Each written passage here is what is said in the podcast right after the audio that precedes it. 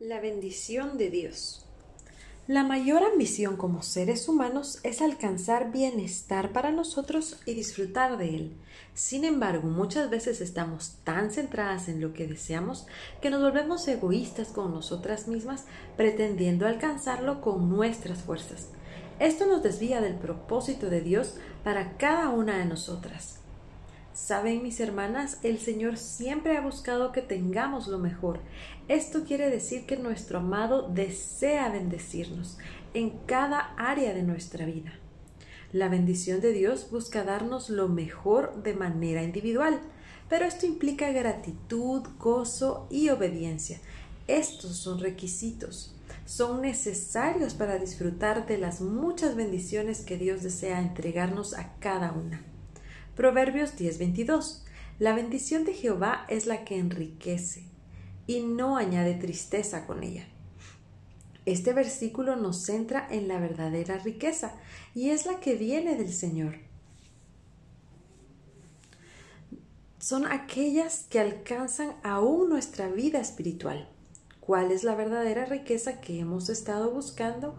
El Señor en su gracia y amor derrama muchas bendiciones mas para sus hijas por gracia nos capacita para poder disfrutar de ellas y que no pasen desapercibidas en nuestro camino. Y muchas de ellas puedan ser parte de aquel legado para que la descendencia que viene detrás de nosotras.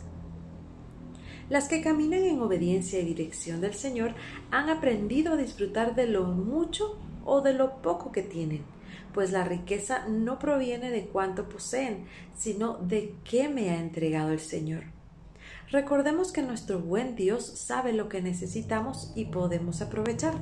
Esto trae gozo y gratitud, pues viene de un Dios tierno y amoroso.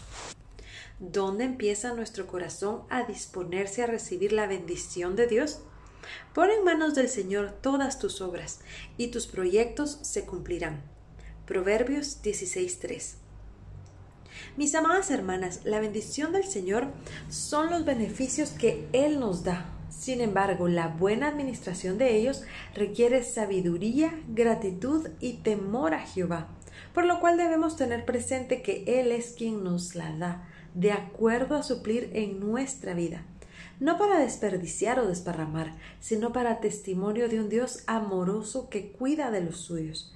Tengamos presente que no todo lo que deseamos o esperamos es lo que nos va a beneficiar. Pero nuestro amado Señor sí lo sabe. Gloria a Dios. Tenemos un Padre detallista. Esto también refleja el gran amor y cuidado de Dios para nosotras, pues tiene el detalle que podamos que podemos disfrutar lo que nos da y no desperdiciarlo o hacer mal uso de ello.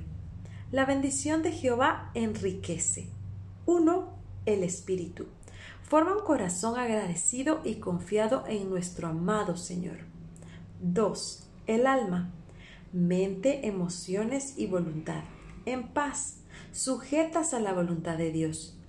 Confiadas en el Salmo 23.1. Jehová es mi pastor, nada me faltará. Un cuerpo. Número 3 siendo el instrumento de un Dios vivo dispuesto a ser útil en manos de aquel que lo formó. Mis hermanas, gracias al Señor tenemos todo. Es tiempo de dejar de quejarnos por lo que queremos y no tenemos.